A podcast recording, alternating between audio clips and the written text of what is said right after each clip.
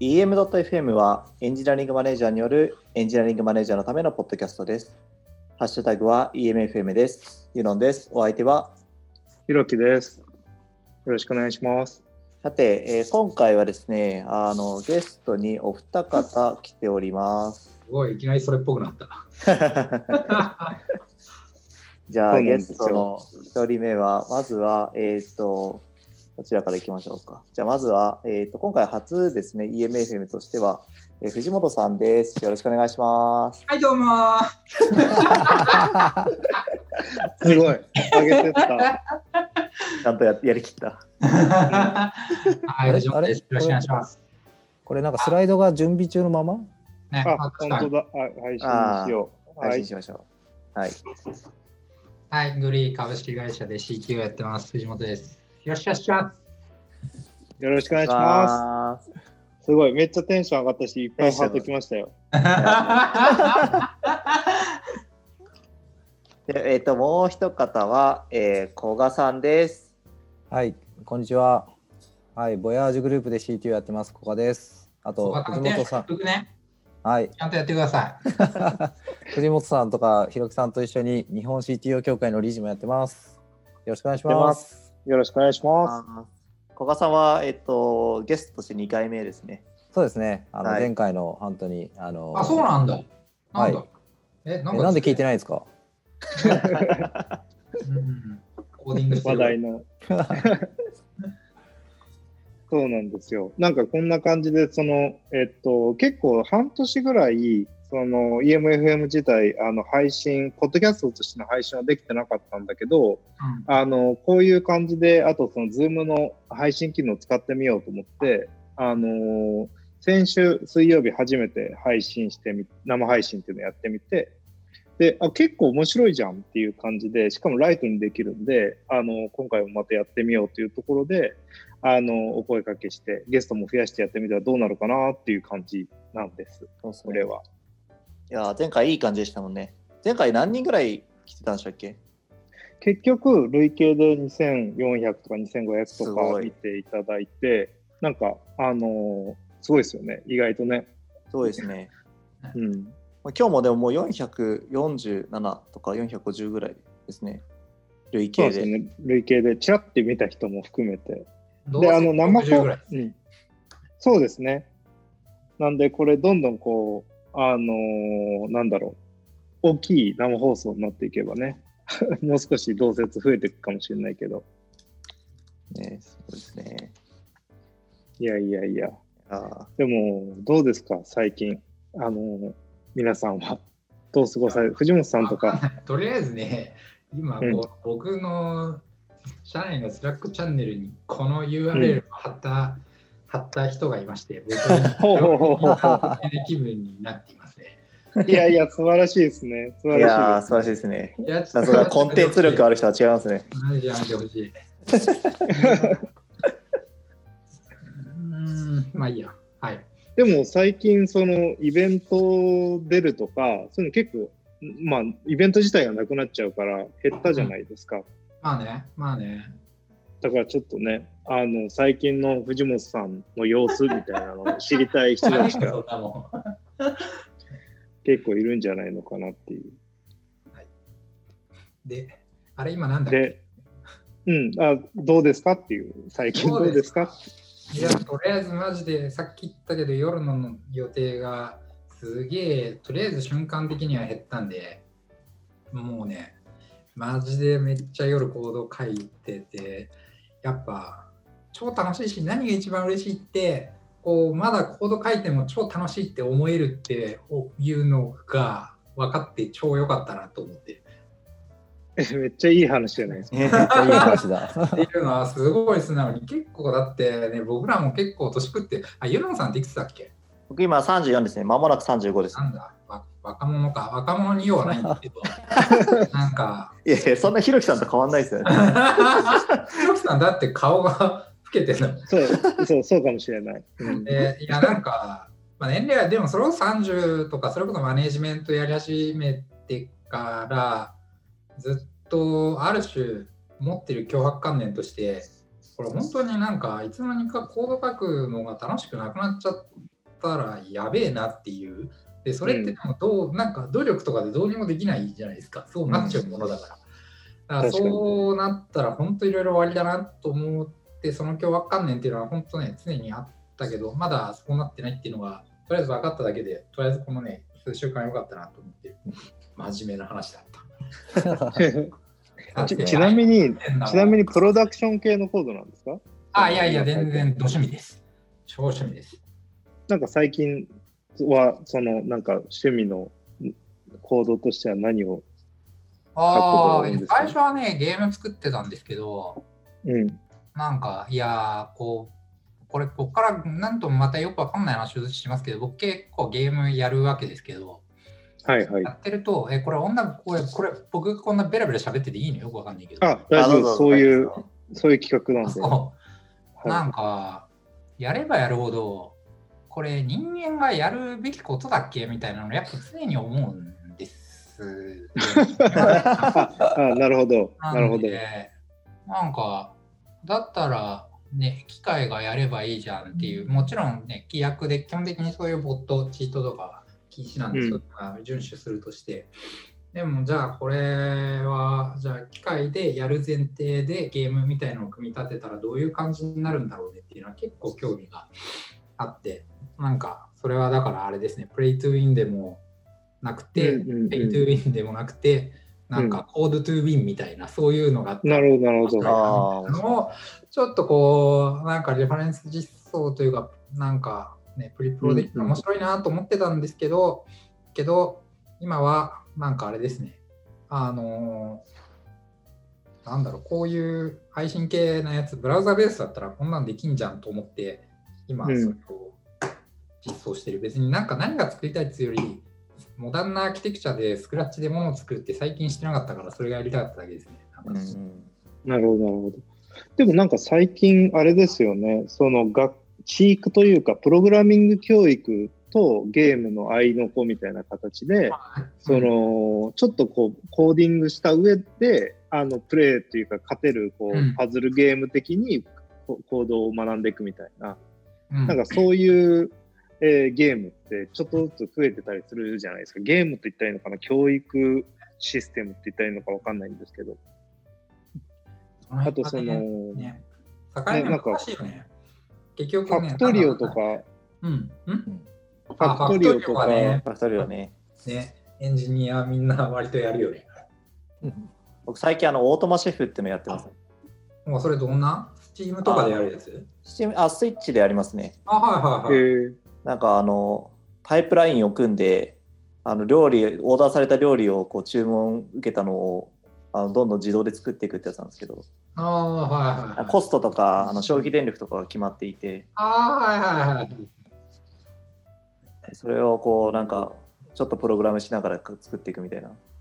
え面白いですーなんでそういう意味ではスティーブにあれですよ。なんか、なんだろう。CPU を作るみたいなゲームありますよ。あ開発として すごい。なんか昔、リトルビッグプラネットってあのプレステあはい3の物理,、はい物理エンジンゲームで、あのーなんなんか CPU を再現してる人いましたね。ああ、はい マインクラフトでも計算機作ってる人いますよね。あそうですよね。チューリング完全なのが、まあちょっといい人は一応はいけるわけなんで。あのマリオメーカーでもやってる人とかいましたよ。うん確かに。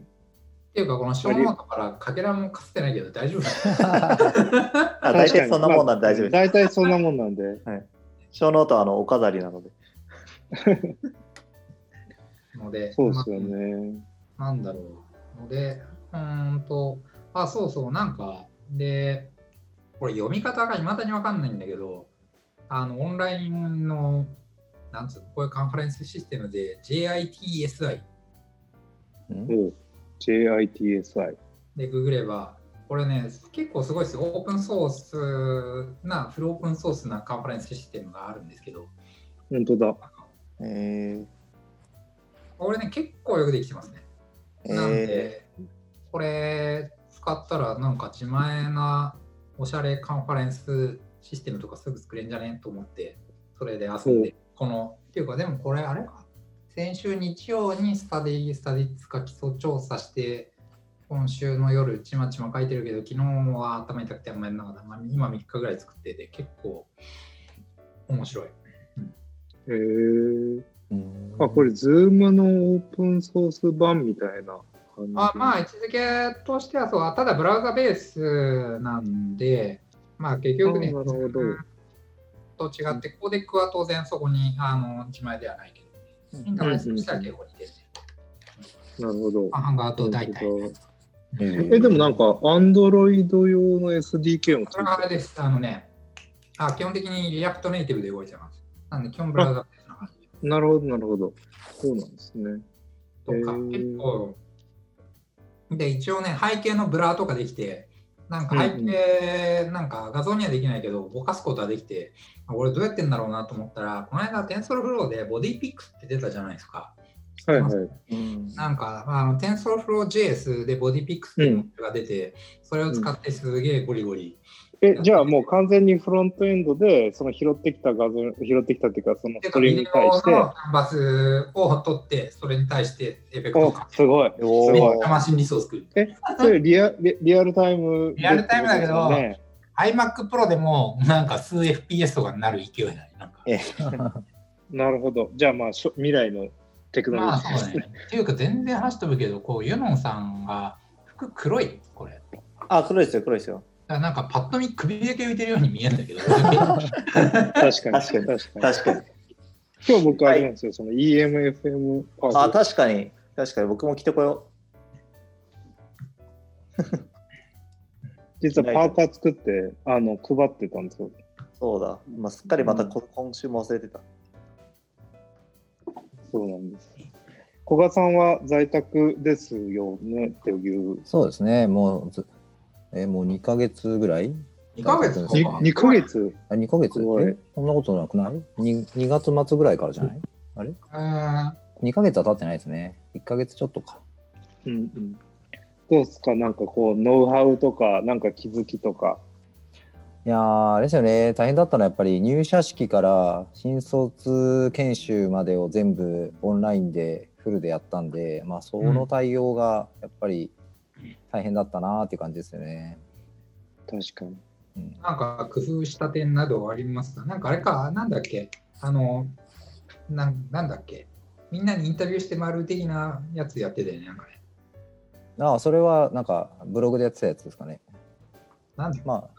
うんとりあえずでもあれですねあの、まあ、まずは入社式からあのオンラインでやるぞっていうことだったんで、事前にあの新新入社員の自宅にセットアップした PC を送りつけてオンイラインでそのセットアップのその最終のこうログインしてとかっていうのをサポートしてとかから入入ってなんでまあなんか大変だったなっていう。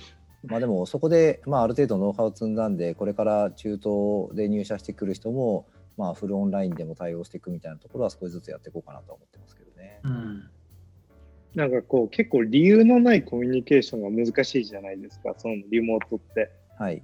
理由なくつなぎましょうみたいな。はいで、このオオンボーディングとか、こう、初めて会う人って比較的こう、理由ないコミュニケーションが重要じゃないですか。はい。確かに。これなんかこう、どうやったらこう、誘発したり生み出したりできるのかなっていうのは。なんかね、自己紹介 LT をみんなでやるっていうのは割といいですね。ああ。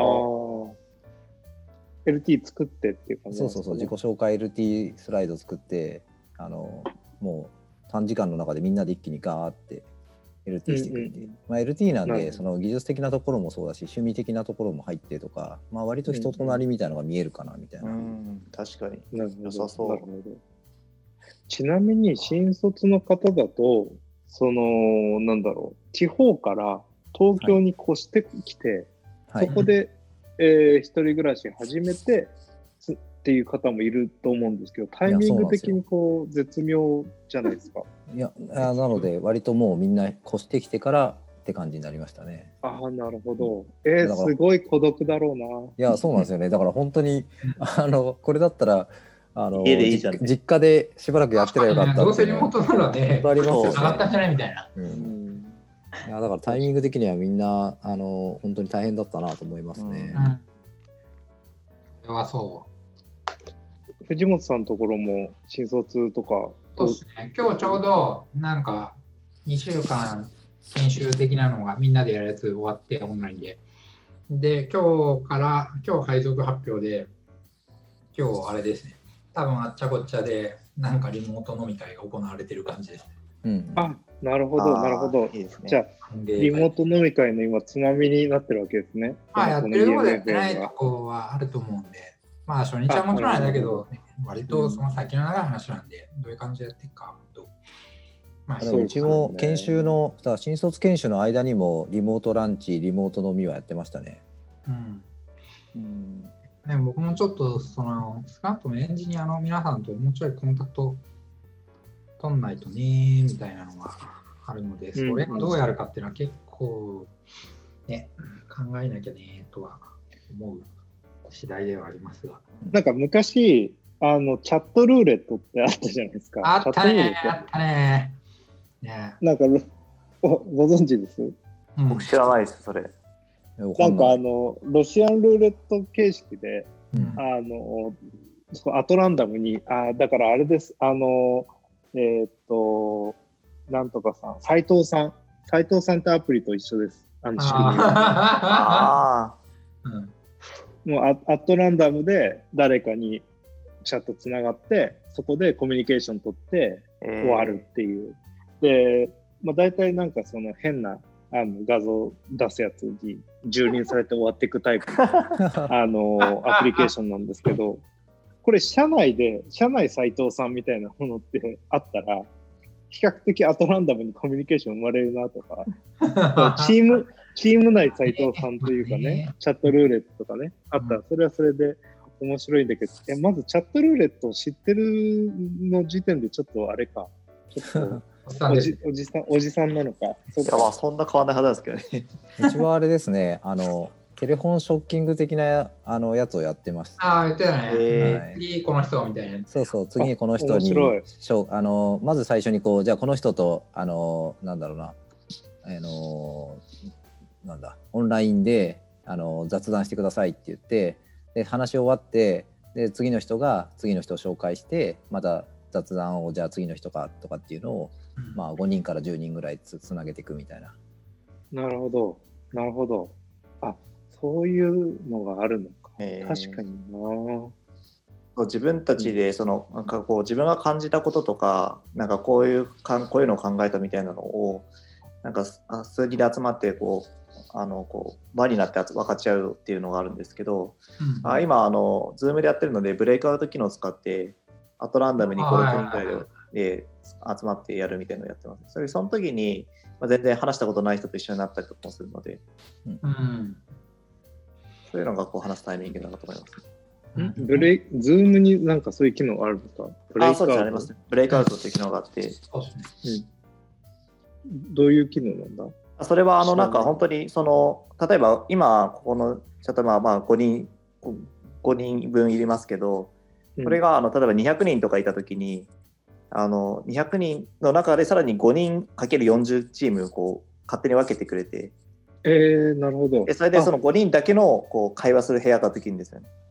あへえ、すごい。ひろきさん、これあれですよ。WG コミュニティの定例で出てましたよ、この話。うんえそういうあ、それってあの、 Slack のやつか？いやいや、違う、 Zoom のやつ。えあ、 Zoom のやつで。あ、なるほど。なんか Slack のやつなのかなと思ったら、それそれじゃないんだ。なるほどあちなみにそうそう、CTO 協会のね。ああとりあえず、ひろきさんがいまいち話を聞いてないってことは僕は。いやいや、勘違いしました、それはね。っていうか、ひろきさん、マジ、そのプライベート一大イベントはどうどうなるんですか？あ、僕の結婚式の件ですよね。一応ぼかしたいやいや、そでも、あの、一応ね、あの、ツイッター上にもか書いてあるんで大丈夫あそうなんだそこは。うん。いや、そうなんですよね。あの、だから、難しいですよね。その、難しいなと思いました。こんなことになるとはっていう。の。だよね。うん。だからまあ、なんか、あの、でも結婚しててよかったなと思いましたよね。あの、あなんだろう、家で孤独じゃないっていう。うんうん一人暮らしだったらこの状況ね、あの、暇すぎて濃厚接触しちゃうかもしれないんで、その、何言ってんの？どっかに。いやいや、どっかに行っちゃうかもしれないなと思って、うん遊びに。ああ、あ、うでもん確かにあれだね。これ、出会い難しいね。この話題ちょっとろくな方に行かないからやめよう。あでも何でしたっけ？あの出会い系アプリというかマッチングアプリも結構動画での機能を出してましたよね。うんあなるほどね。うん。なんかその方が逆にいいんじゃないかと思いますけどね。なんかそのあおたあの女の人にとって安全だし、あ、確かに。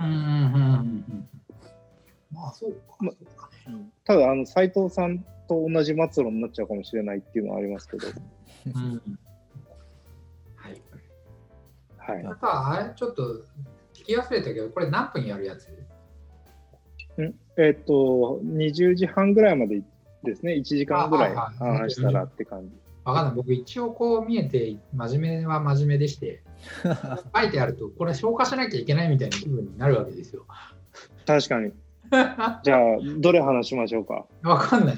とりあえず今までのが超無理やり在宅ワークあれこれだとすると、あと4つのどれかじゃねえ。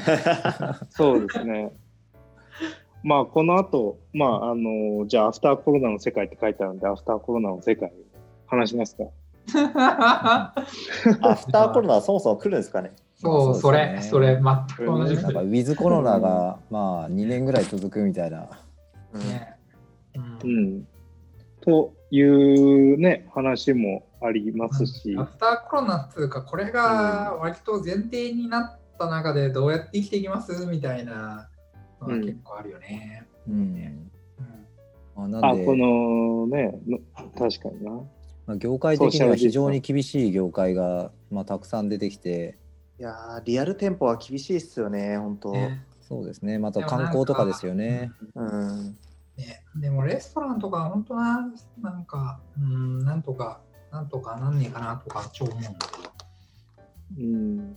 まあでもあのなんですかねあのオンライン医療みたいなところがすごくあの進んでいくっていうのはすごくなんかこうポジティブな要因あの、うんことなのかなとは思いますようんね。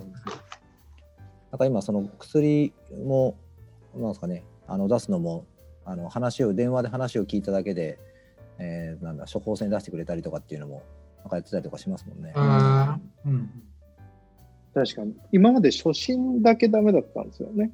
その、オンライン診療、一応その2回目以降は OK みたいなのもあったんですけど、さすがにね、1回目やったところで2回目っていうことができる設備がなかったから、あんまり発展してなかったけど、っていうのはありますよね。うん。うん。うん。うんね。でもでもまあすごく正直言うと俺こううんなんかマジで正直言うと結構わかんねえなと思っていてこれ多分もう例えばこれがあと2ヶ月ぐらい続いた時の自分自身の心象風景とかで、結構わかんないなって思うんですよね。なんか想像できる気がしないというか。ああので、なるほど。ちょっと今なかなかうかつなことを言えんなって別に言ってもいいんですけど、うんうん。なんで、結構わかんないなっていうのを真摯に思うのが今俺的には大大事かななどと思っていたりするわ。もうちょっと若かったらね、なんかこここういう感じですよ、ウェイとか言ってる気もするけど、うん。なんか年を取ると、なんつうんだろう。いや、話ちょっと飛びますけど、なんか、はい年齢によって起こる変化みたいなのは、二十歳の時には全然分かってなかったし、なんか舐めてたなと思うね。なんかああ。うん。やっぱ思うんで、だから2ヶ月後、自分がどういう感じにこれが続いたとしてなってるかっていうのを結構あんまうかつには考えらんねえなみたいなのが今すげえ、まあ、もちろんね一生懸命考えはするけどとかがある。うん。うーんまあ仮説は立てるとしても、ちょっとそうではない、想像を超えた、あるいは予想してなかった何かが起こる可能性が半分ぐらいあるなっていう、あそれは別になんかドカーンっていう何かっていうよりは、本当、割とね、個人個人の感情の何かとかそういうのの積み重ねとかだと思うけど、っていうのは結構思ってたりするわ。確かに。うん。なんかそのそな備える部分とそうですよね。そのなんだろう。まあ想像しておいてそれにベットしすぎないっていうのとこういうことが起きても大丈夫ようにしとくって、まあ、いくつかの側面はありますよ。まあね、うん。ままあもちろんね、なんか立場、ステージいろいろによっては想像してフルベッドをして、そこでね、まあまあ、あの勝ちに行くっていうのはもちろんありがありだけど、それこそね、2つ下のなんかアルアル中の話うんぬんじゃないけど、多分皆さん、特に僕らとかのところだと、ね、エノンさんとこも、小川さんとこも、仕事自体は割となんとかなってる気がする、うんうん。じゃあするうんまあそうですね。よ。そうですね。けど、じゃあこれ3ヶ月ぐらい続本当にこのまま続いたら、みんな本当に健康に働けるのかっていうと結構よくわかんないねみたいうんなうん引きこもりに向いてる人もいるし、向いてない人もいたりするじゃないですか。そうですね。最初はなんかうちも、あの、なんですかね、在宅とかリモートワーク、ワークフロムホームを始めて、まあ、体が痛いとか、うんやっぱりその環境面、ハード面が足りないみたいな話が多かったんですけど、うんやっぱりその気持ちの面で、やっぱり辛くなってくるみたいのが、うん。そこからなんか出てきた、出てくるっていうのはありますよね。うん。でそれこそね、仕事中に普通にちょっと飲んじゃったりみたいな。いやそああのそうなんですよね、まあ、オンとオフの切り替えがしづらいっていうのもありますし そのオフの時のストレス発散の方法が制限されてるっていうのがまたストレスになるわけじゃああ、ないですか。そうですね。あその辺はすごいあの難しくなりそうだなというふうには思ってますね。うん。あえてネガティブな方をフォーカスだけど、そこ積み重なった時にね、どうなんだっけみたいなのが。あのなんで今日のその生放送これもそうですけどなんかうんそのせめてオンラインで、まあ、いろんあのこういろんな人とつながれる機会を増やすっていうのはすごい価値があるなと思ってはいますね。そうですね。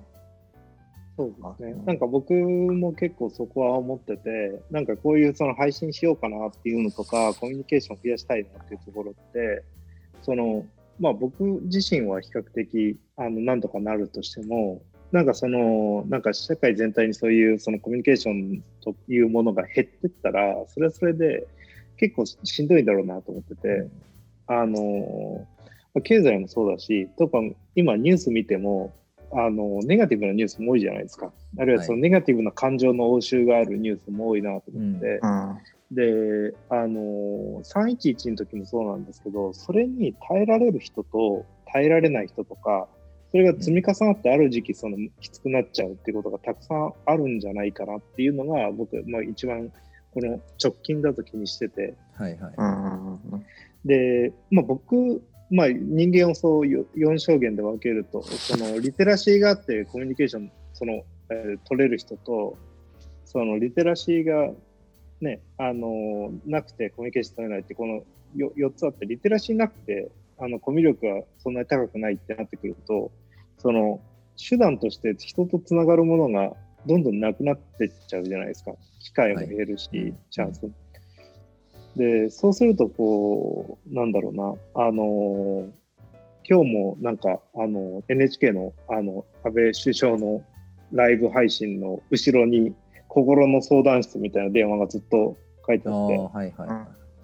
だ多分そういうことがその増えてってその実際の病気とか自体よりも経済とかそのメンタル面とかっていうところっていうのは大きくなるなと思うんっててあの最地の時もあの福島の件があって県外あの、えー、と避難していただいた住民の人ととかが、避難したことで環境が変わってえーで心を病んでしまってって方の方が、実際にその直接的な被害であの、まあ、原発に関する直接的な被害で亡くなった方よりも多いっていう状況があって、うんやっぱりこういうことっていうのはその一定続くというか考えなきゃいけないところでそれこそなんか、えー何らかのツールであのつながっていく方法っていうのを見つけていくっていうのはとかそれを発信していくっていうのは結構大事なんじゃないかなと。うんうんいやそう思いますまあそう言っね。てんのがこう言うてね、僕らもなんか30代、40代とかなんで、まあ、若者は意外にまあ普通にネットワーク上で生きている人の割合っていうのは増えてるのかもしれないなとか、その辺の感覚がちょっとよくわかんないけどね。うんうんなんかね、なんかね、 Discord 普通になんかしてるときは、うん Discord つなぎっぱでだらだら、まあ別になんもないけどつないでるみたいな。そうですね。僕はね、あれね、本当結構無理なんですけど、一回やったりとか、まあ、一昔前だと作業イプ的なやつ。うんうんうん。あ、あ作業イプ。作業イプ。懐かしいまあ結局そういうのが普通にとな人にとってはまた違う世界が見えてるかもしれないうんうん。けどね、っていうのはまああるあるっていうかだから僕らはもうね割とおっさんであるということを認識して世界を認識しなければいけない。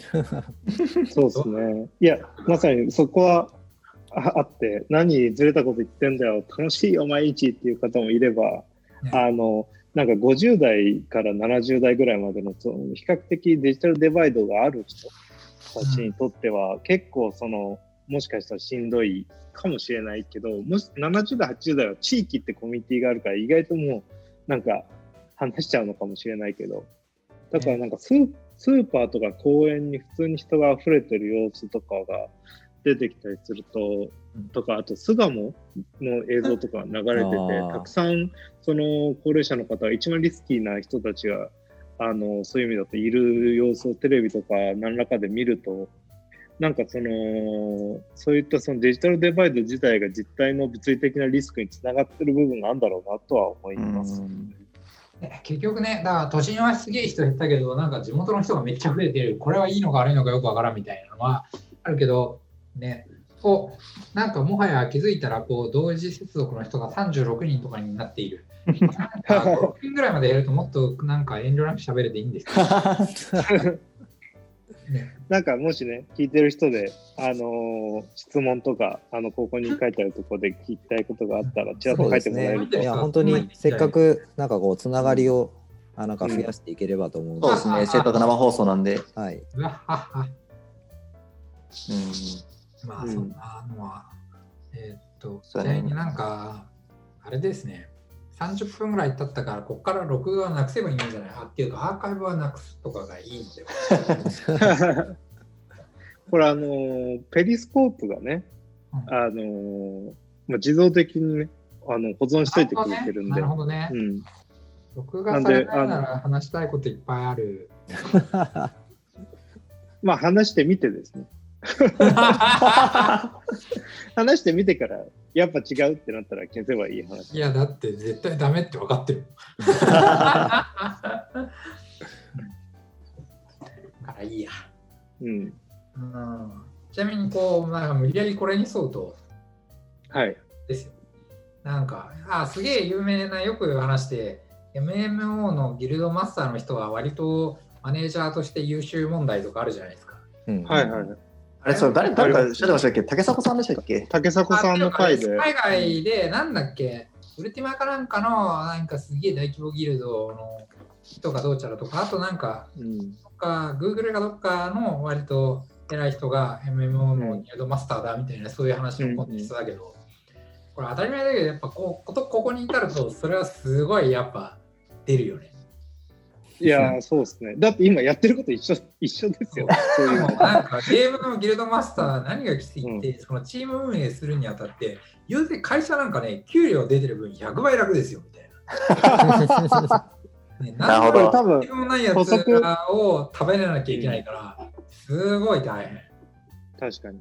これ、補足説明として言うと、藤本さんも相当な、あの、MMO プレイヤーで、ギルマスというか、あの、うんギルド引っ張ってやってる人。いや、せななんか正確に言うと、っていうのが辛いことはよく分かってるんで、なんかギルマスを見て、まあ大変だなって言って見ている の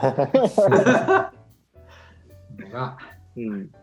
いやー、本当だってインセンティブなしで、ねう、ん。チームまとめるとか、結構、皆さん今、ね、会社の給与がなくなって、このチームをビジョンと、で ね、なんかミッションで引っ張っていきますかって結構辛いですよね。いやー、辛いですね。確かに。確かにな。それはそう。うんなんかそのゲームの種類によってはその個人のアイテム報酬とかそのなんかレイドで手に入れたものを分配するだのしないだのまあ一応あるわけじゃないですか。うん。そういうそのやってるやってたのは基本的にあれですね、そのギルド対抗の、まあ、日本の大会で優勝するみたいなのが基本的なゴール設定ですね。うん。なんで、なんか今コメントいただいて、コミュニティ運営も同様にマネジメントのうまさ出るな、うまいなと思いますみたいなコメントをいただきました。ね、確かにね。コミュニティ運営もありますよね。ね、まあすごいあると思うので、で、まあ基本的に揉めるし、だから超面白くて、なんか、なんだろう、僕がいるギルドは結構その、なんか偉い人がもう疲れたとか仕事以外でこんなんしたくねって言って、キラやってて、で若者がギルマスやってるみたいなところだったんですけど、で、なんか、ね、裏でこっそりこう、なんかまあ、DM が行きまくって、で、ワンオンワンとかをしまくっていたり、いや超面白い会社ですね、本当に。すごいな。でも、あれですよね、今こそ、今でこそオンラインでチャットというか、音声とかで、一応その one on one というかできるけど、昔結構テキストコミュニケーションとか、まあ掲示板上でのコミュニケーションで、うんじゃないですか。そうするともっと難しいですよね。ね。うん。それはそう思う。いやそういう意味で Discord は結構世界を変えたかも。あああ、確かにね。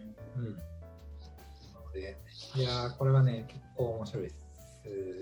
なんかそういう意味だと、その MMO とのそのコミュニケーション手段とか、 Discord 的なコミュニケーション手段と似たようなバーチャルオフィスツールみたいなのとかも結構その頻繁に、なんか頻繁にというか、その世の中にこう普及するのかもしれないですね。まあね、今だとね、リモートとかが一応ね、バーチャルオフィスなんだけど、あ。うん。でありますもあれ、ね、さっきの話に戻るけど、あれ、確かバーチャルオフィスの方、確か10ドルパーユーザーなんでね、月。そんな金払うのは自分で作るわと思って。っああ、なるほど、なるほど。ていうので、今こう。あ、それでおあの OSS もこれを見てるあそうそうそうってことですね。なるほど。結構あんぐらいはね、いけると思う。確かに。いやーシンプルスケーラブルビデオカンファレンスって書いてあるね。いやそれこそなんかこのオフィス、オフィスってどうなんかいるのかみたいな話もありますよね。いやあー、ね、なんかね GMO のね熊谷さんがそんなようなことをつぶやいてましたよね。確かに。うんまあ、ちょっとセンシティブな方に行くと、オフィスの意味もそうだし、なんか、うん、これは、うん、あまあ、あえて雑に言うと、その社員、正社員であるとか、契約社員であるとか、業務委託であるとかって何だっけ？みたいなところにも結構意識がいくよね、みたいな話は、まあ出てたりました。まあもちろん法的にはね、全然違うは違う。うんうん。確かに。それはそうですよね。なんか、その、結構強制的にこう、一気にみんなリモートワークするっていう体験をするっていうのは、まあ、なかなかすごいことですよね。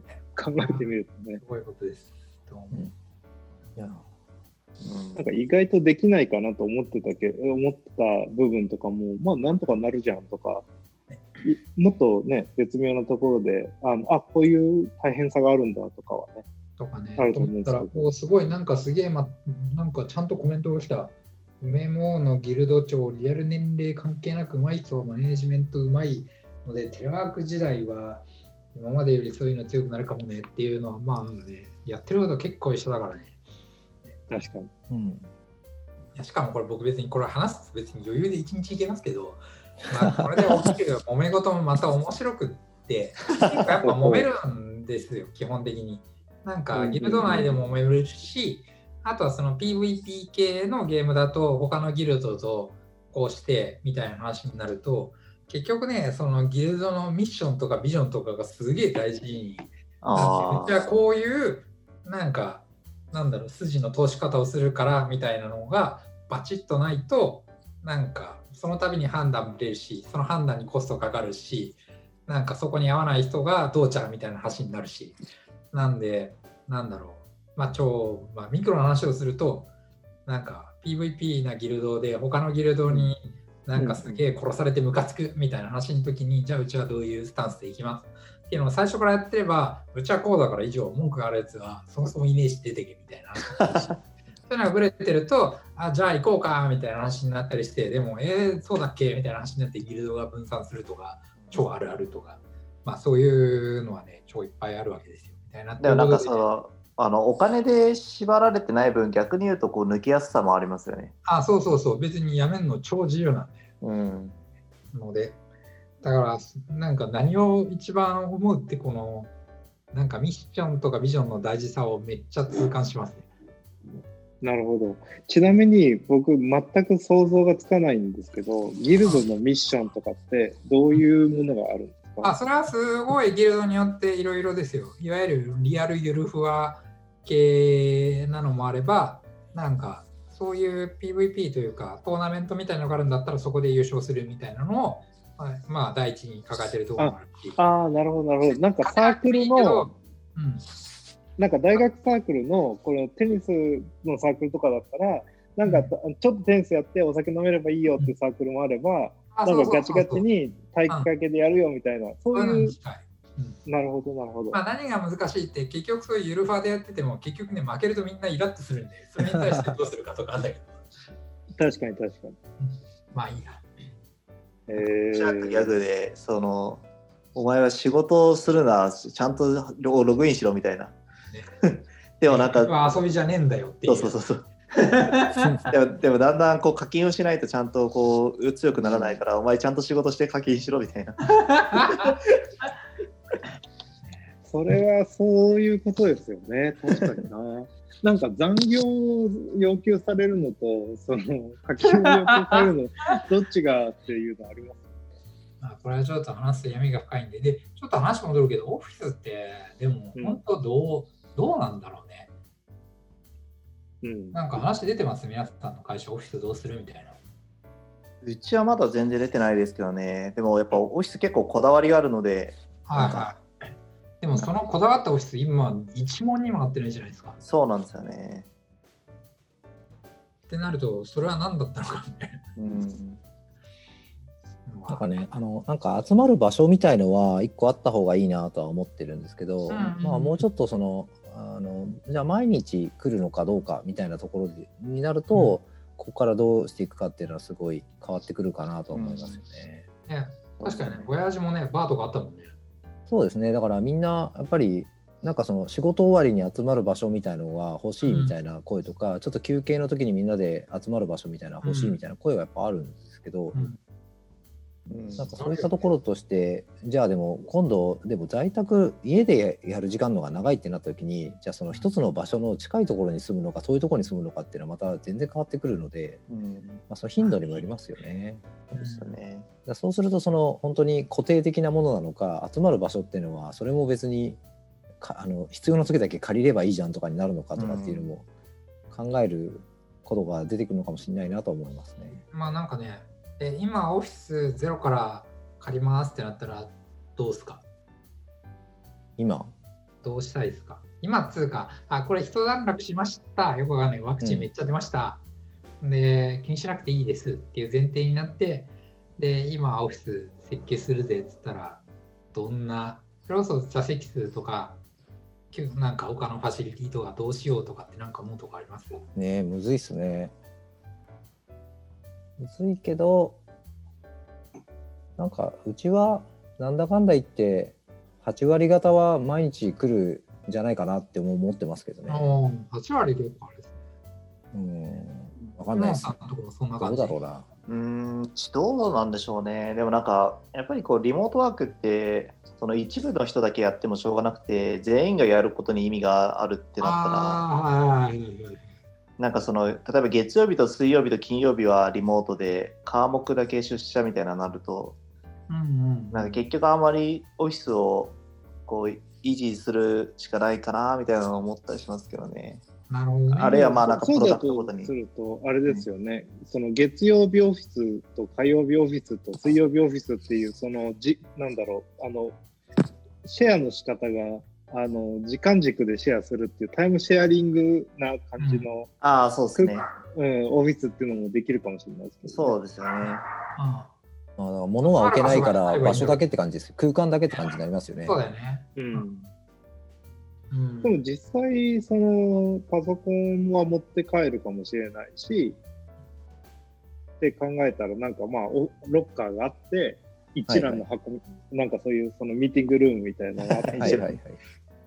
で、その、ちょっと個別に作業するためには、こう、一覧の箱みたいなところで、じ作業して、時々はミーティングして、で、帰ってってやって、次の曜日はもう別の人がやってるっていう、あの、なんか、予備校と同じファシリティがあるような、うんあれでもあれだよね、なんか、あ、ちょっと、あれ ?100% 株じゃないけど、ヤフーさんの、あのオフィスそういう前提でね、あのロッチそうなんこうしたと、うんで。それでフリーアドレスになってるはず、確か。おお、そうなんですかね。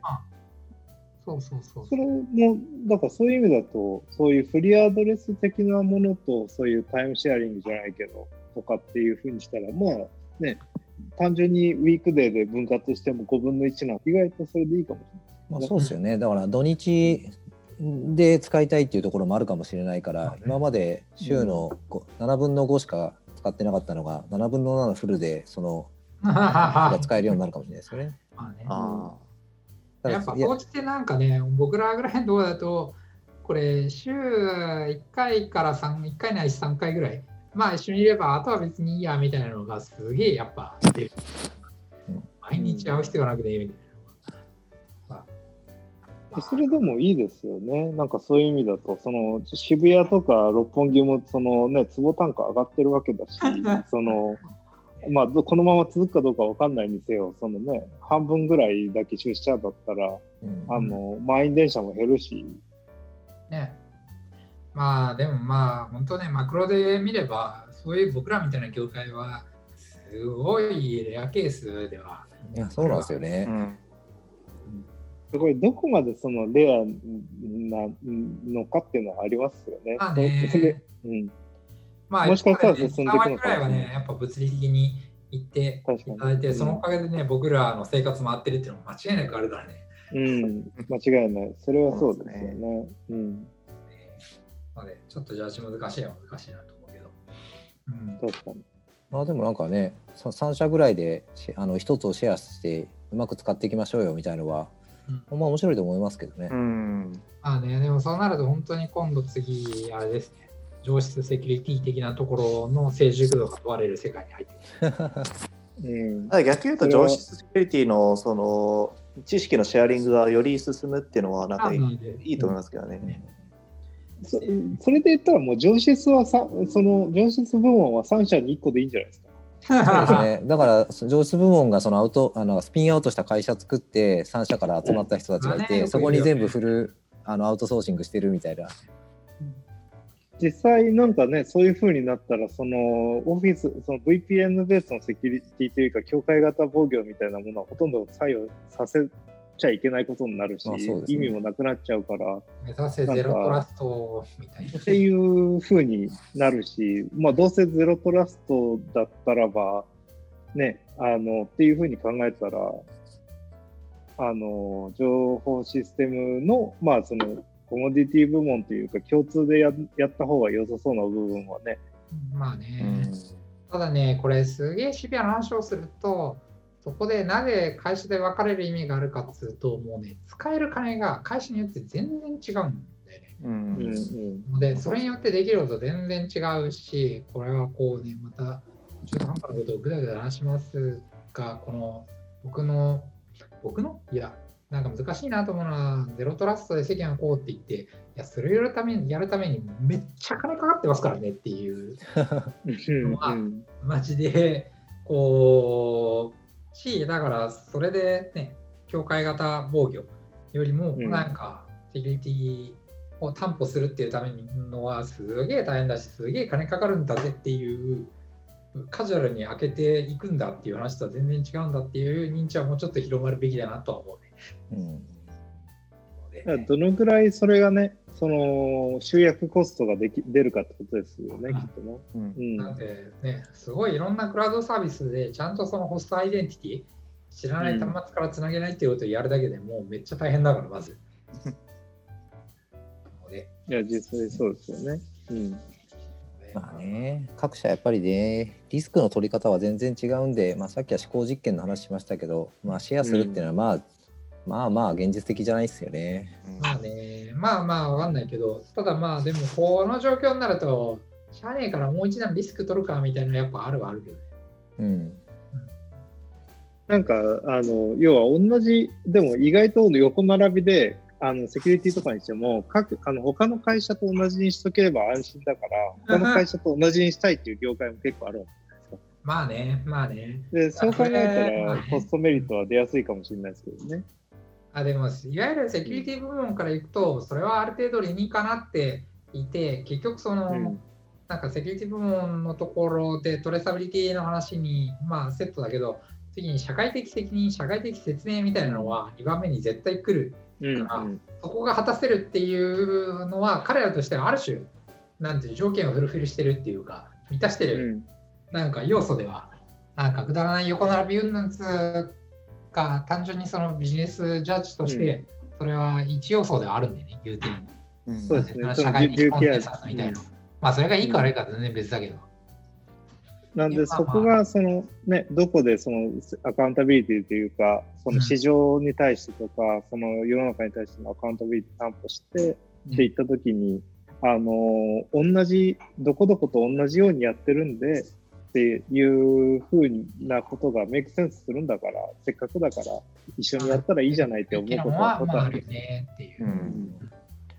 まあ、逆にね、全然違う業界でとか、同じその会社内なんだけど、セキュリティレベルが異なる部分ってたあるはずなんだけど、統一しなきゃいけないことが出てきちゃうっていうのも、大きい会社だと大変なんだろうなと思ってて、うん。確かそれだったら、なんか、あのーセキュリティレベル、ベン、そのなんかベンチャー、セキュリティレベルなんとかみたいになんかこう、何段階かあって、それをオプションとして選んだらやってくれるとかの方が 楽は楽かもしれないですけどね、その経営者としては。まあそうですね。まあ上場企業はこれってもう決めちゃえばそれでいいって感じですもんね。なんか、あのー松岡武さんという方からコメントがありまして、あの、I、IT 担当大臣の話をしてほしいって。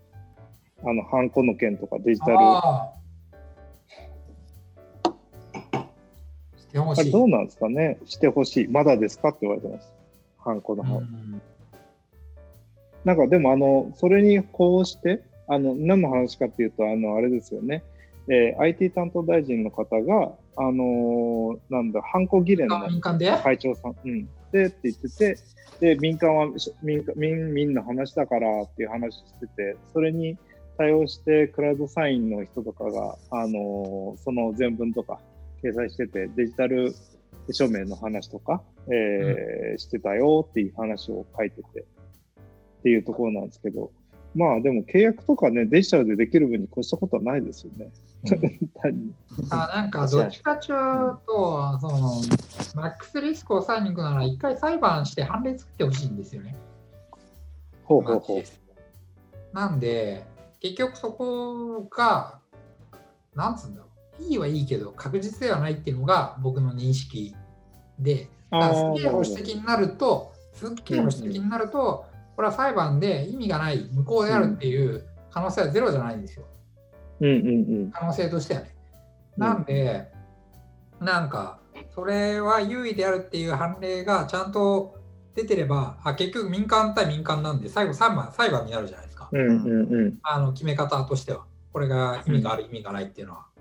なんで、じゃあ、そこを国が担保するか、なんか裁判として判例が積み重なるか、どっちかしかないですよ。うんで、で今どっちもねえから。なんで、まあまあ、そこがあれば、まあいいんじゃねえのっていう意味のは、で、でもまあ9割5分、6分ぐらいは、まあ別に問題ないんじゃないのっていうのは間違いなくそうだね。で、それはね、もちろんその、なんか、 electric sign なベンダーはいいですよって言う言うし、別に僕もぜひよくあってほしいとは思う。けど、日本国における裁判になってどうなるかっていうのは、まだ confirmation がないのもまたファクトなんで、結局、まあ、そうだと。ね、もうこれはもうゼロ、なんかね、鶏卵で、じゃあみんなそれでやってるからっていうのが、逆に裁判にとって有利になるかもしれないんで、まあそういう意味ではうんみんなやっていくのは大事だなと思うけどね。う確かに。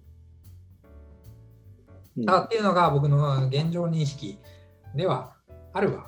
あるわ。まあ多分大丈夫なんじゃないのっていう。ただ本当、ホームとかで何かあったら困るっていう立場にの人が発言すれば、それはね、何かあったら困るんで、一応やっときますか、うんなるよねっていう。ううんんでもそこがちょっと踏み越えられたのはすごい面白いよねっていうのもあるけど IT 担当大臣ならもう一段踏み込めよっていうのはまあ正直な話。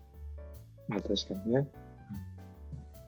なんかあれですよね。そういう意味で言うと、その行政としてアクションできることと、その立法としてアクションできることと、司法としてアクションできることがやっぱあるありますからね。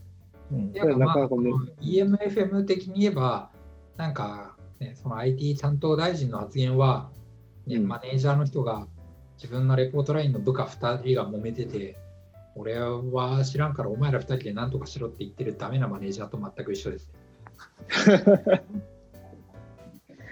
まあ確かにね。そういうことかもしれない。まあ解決してくれよっていうね。まあねうん、意味はないと思うね。確かに。なんか、すげえ受けてる。あ、受けていただいた。あ、松岡武さんが受けてます。え、それもう、よかった。え、急増、急増先輩はどこで喋ってんの？あの、あれです。スラック上であ、そら話してますね。あ、それはん別のところですね。別のところのスラックで。はい。あの、もっとね、ちゃんと分かるところでコメントくれればいいのにと思いますけど。はい。そうですね。まあでもなんかこう、多分こう多勢に無勢というか、そのきっかけでなんかその大きく意識がシフトして、なんかあ変わりましょうとか変わっていった方がいいよねっていうのがこう、令和になりましたっていう時にも少し感じたけど、なんかここんなインパクトのある形で起こるとは思わなかったんで、なんか結構、その今までちょっと難しいかなと思ってたところのと、なんか絶対的な突破口が生まれたというか、なんかそういう感じはしますけどね。うん。そんなんで、まあ、うまいこと、今、締めにかかってはいるんですけど、あの、なんかこう、せっかくこういう風になって、いろいろ、あの、大変な時期をみんなで乗り越えるわけだから、あの、その後、聞いてる人たちにとっても世の中にとってもポジティブな変化が起きてったらいいなとは、うん僕は思っていますし、そうですね。なんかそういうね、気持ちで臨んだ方が、なんか、あの、どんよりせずに済むかなっていう。うん、まあ少なくとも家にいるうちはみんな健康なはずなのであの もちろんそのまあね、そのあのさっきの心の問題とかは、まあ、あるにせようん。あの、確うん、しん体の方ではそんなではないのでなんかその中でよりね、あのどうすればこの状況をなんか楽しく過ごしたりとかあのいい状態で過ごすのかっていうのがもっと広まっていくといいですね。いやでも本当あれなんですよね。あのすごいこれになってオンラインになってさっきも新卒の研修とか大変とかっていう話したんですけどその新卒入社した側大丈夫かなと思って話聞くと、うん。結構なんかいやもうやるしかないっすよねみたいなところとか、おー。最初からこういうのに私たちなれるのってら逆にラッキーですよねぐらいなこうなんかその僕らよりすごくポジティブになんか捉えてる若い人たちを見ていくとなんかすごい、まあ、未来も頑張れるんじゃないかなみたいな気持ちにはなりますね。そうですね、うちの新卒もみんなかなりポジティブだし、なんかこの状況をこう、ズームでみんなやって、ワイワイやって楽しそうにやってるので、いや、なんかすごいなと思いますね。うんちょっと話してみよう、みんなと。えでもやっぱ、なんかそこは全然すげえそうだなと思いつつ、やっぱでも、こうして古賀さんを抱きしめられないのはちょっと悲しいですね。ラブですね。じゃあ代わりにクマをクマのなんとかちゃんを 抱きしめてあげてください。そうじゃねえんだよ。はい。じゃあ、落ちましたね。じゃあ、そろそろ締めをお願いします、締めはい皆さん。はい。じゃあ、えーリスナーの方はいかがでしたでしょうか？皆さんの声をぜひ我々に届けてください。ご感想、こんな話をしてほしい、これってどうなってるの？ここをもっと交渉しいなど、ハッシュタグ EMFM でつぶやいていただけると幸いです。また、ゲスト出演したいという方も、ハッシュタグ EMFM か、世のフィズ、ひろき大地までご連絡ください。それでは、ありがとうございました。